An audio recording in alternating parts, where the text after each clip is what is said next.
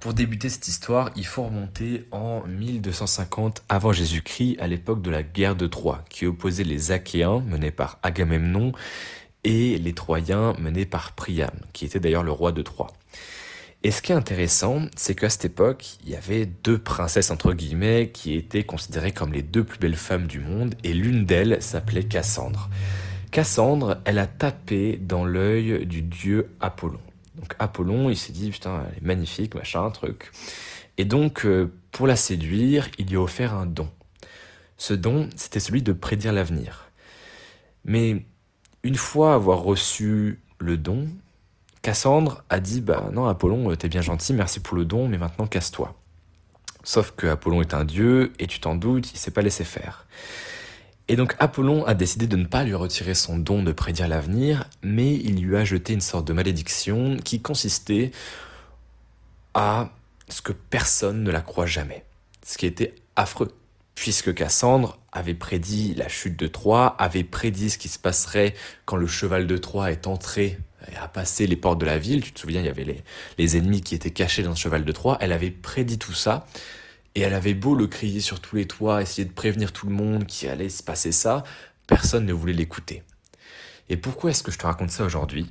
La raison pour laquelle je te raconte ça aujourd'hui, c'est parce que peut-être, donc consciemment ou inconsciemment, tu es une Cassandre. C'est-à-dire que non, tu n'es pas en train de faire des galipettes avec le dieu Apollon, non, tu n'es pas non plus en train de prédire l'avenir, mais par contre, tu parles et personne ne t'écoute. Je m'explique. Ce que je veux dire par là, c'est qu'aujourd'hui, que ce soit dans ta vie professionnelle ou ta vie personnelle, tu es peut-être en train de passer ou en train d'être une Cassandre car tu parles, tu parles mais personne ne t'écoute. Que ce soit donc dans ta vie professionnelle, tu vas peut-être essayer de vendre ton produit, ton service, ta formation, mais bah t'as beau faire tous les efforts du monde, tu sais pas pourquoi ça vend pas, les gens s'en foutent, les gens n'achètent pas comme dans ta vie personnelle où parfois tu as des idées à faire transmettre, tu as des choses à partager, tu as des choses à dire, tu as envie peut-être que les gens comprennent ce que tu ressens. Bref, il y a plein de raisons possibles, inimaginables dans différentes situations. Et pourtant, les gens n'entendent pas ce que tu as à dire, ne comprennent pas ce que tu as à dire ils ne sont pas persuadés parce que tu dis. Bref, tu es une véritable Cassandre, t'as beau dire tout ce que tu veux, dans ta vie professionnelle comme dans ta vie personnelle, ça ne marche pas. Et aujourd'hui, moi, je suis là pour te donner les trois clés qui vont te permettre d'arriver à te faire entendre, à persuader les autres, à les marquer dans leur conscient comme dans leur inconscient, grâce à trois éléments que tu dois intégrer dans tous tes discours, dans tous tes messages de vente, dans toutes tes interventions à l'oral, que ce soit dans ta vie personnelle ou dans ta vie professionnelle. La première clé, c'est l'éthos. L'éthos, c'est tout ce qui est centré autour de l'orateur. Donc, par quoi ça va se traduire? Eh bien, ça va se traduire par une question inconsciente que vont se poser les gens à qui tu parles, c'est qui est-ce qui est en train de me parler à l'instant même? C'est-à-dire que quand tu vas par exemple intervenir dans un débat, les gens vont inconsciemment se demander mais qui est-il? En quoi est-il légitime à me parler de ce sujet? Et donc c'est là où, par exemple, ton CV, entre grosses guillemets, intervient, c'est là où ton statut social va intervenir, c'est là où les valeurs auxquelles on t'a associé vont faire leur effet. C'est là où, par exemple, le fait que tu sois intègre ou non va jouer un rôle. Intègre, c'est en gros euh, que tu sois droit dans tes bottes, voilà, qu'on te fasse confiance, etc. Et donc l'éthos, ça c'est un truc que tu ne peux pas vraiment contrôler à l'instant T. C'est quelque chose qui se construit sur le long terme et qui va s'injecter, on pourrait dire ça comme ça, s'injecter dans le cerveau des gens au fur et à mesure. Par exemple, aujourd'hui, pourquoi tu m'écoutes parler? Eh bien, parce que tu me connais.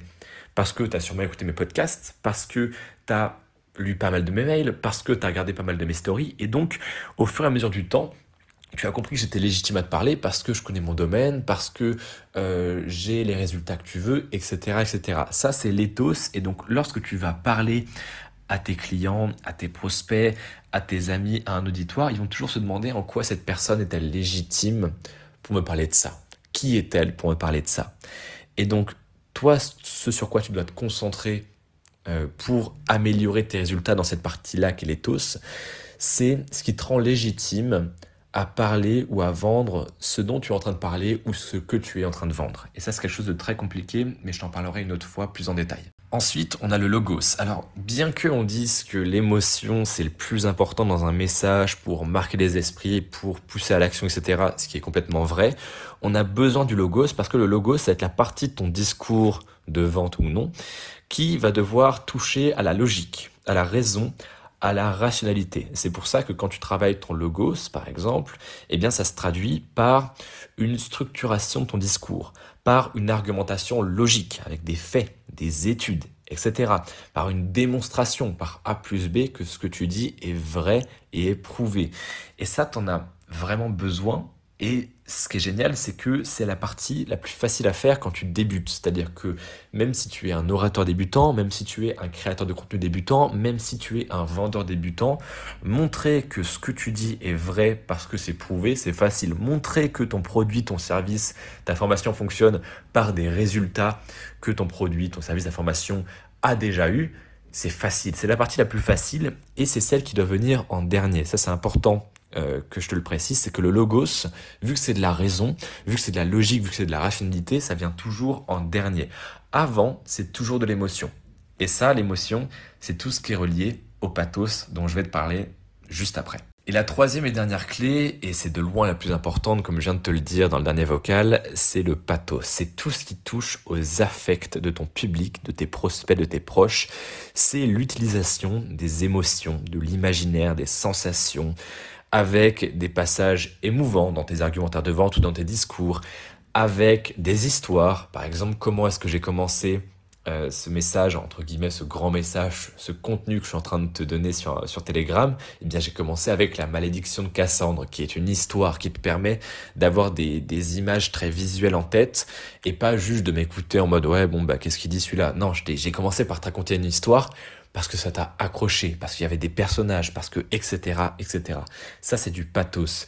Et c'est pas pour rien que dans tous les livres, les premiers livres que tu lis, généralement quand tu t'intéresses à la vente, on te dit que la vente c'est basé sur l'émotion. Et autant il y a beaucoup de trucs qu'on répète dans plein de domaines, tu sais, les, les, les grands mythes en mode qu'on répète tout le temps qui sont faux, et eh bien là pour une fois c'est extrêmement vrai. C'est-à-dire que la vente c'est uniquement de l'émotion. Et à la fin, comme je t'ai dit dans le dernier message vocal, on finit par un peu de logique, un peu de raison, un peu de rationalité pour justifier l'achat, pour que le mec se dise pas en face ah ouais non mais ouais c'est bien dit mais euh, ça me fait rien, tu vois.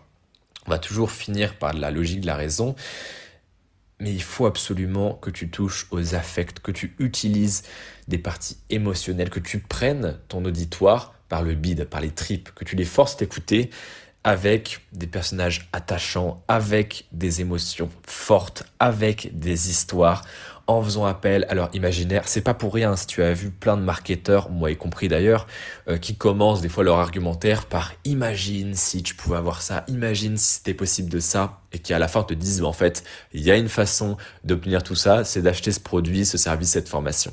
Ça, c'est du pathos, et c'est de loin, de très très loin, le plus important dans tout ton discours de vente, dans tous tes discours de manière générale. Donc quelle est la conclusion de tout ça? Eh bien, c'est que à chaque fois que tu t'apprêtes à prendre la parole, à chaque fois que tu t'apprêtes à écrire un email de vente, à chaque fois que tu t'apprêtes à créer une vidéo, un contenu, peu importe quel qu'il soit, à chaque fois que tu t'apprêtes à t'exprimer devant un auditoire, à chaque fois que tu t'apprêtes à prendre la parole lors d'un débat par exemple, il faut que tu te poses la question, est-ce que je ce que je m'apprête à dire, ce que je m'apprête à écrire, ça remplit, entre guillemets, les besoins de ce triangle de la rhétorique? Donc est-ce qu'il y a de la matière pour le logos? Est-ce qu'il y a de la matière pour l'éthos Est-ce qu'il y a de la matière pour le pathos?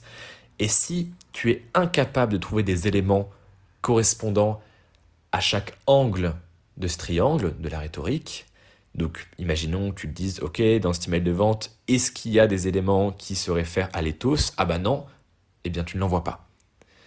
Car il faut à chaque fois que tu fasses un message de vente, à chaque fois que tu t'exprimes, peu importe, il faut qu'il y ait ces trois éléments du triangle de la rhétorique. S'il en manque un, tu perds des ventes, ou tu perds ce que j'appelle des persuadés, des gens qui, à la fin de ton message, vont se dire Ah, mais oui, il a raison. Tu perds de ces gens-là, parce que tu n'as pas fait l'effort de retravailler ton discours, ton message de vente, pour qu'il soit parfait et qu'il contienne les trois éléments du triangle rhétorique. Donc, encore une fois, tu as le choix.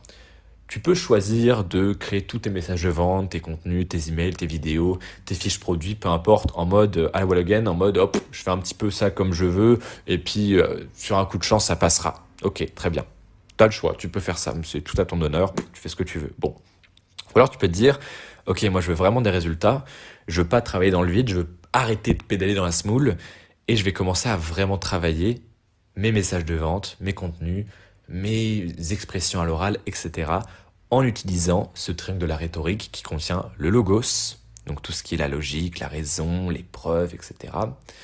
L'éthos, donc la crédibilité que tu instaures de manière inconsciente, euh, la confiance qu'ont les gens en toi, et le pathos, donc tout ce qui touche aux émotions, aux valeurs, avec, en utilisant des histoires, etc., etc. À toi de voir. Moi, j'ai choisi la deuxième option depuis un an et demi, puisque avant je ne connaissais pas ce truc de la rhétorique. Et honnêtement, ça m'a servi dans tous les pans de ma vie, et ça me sert encore énormément aujourd'hui, car c'est extrêmement puissant. Tu t'en rends peut-être pas compte si aujourd'hui tu ne l'utilises pas, ce truc de la rhétorique, mais il peut te rapporter beaucoup, que ce soit en termes euh, de relations sociales, en termes de résultats, etc., dans ta vie. Donc, applique ce que tu viens d'apprendre et prends des notes, évidemment.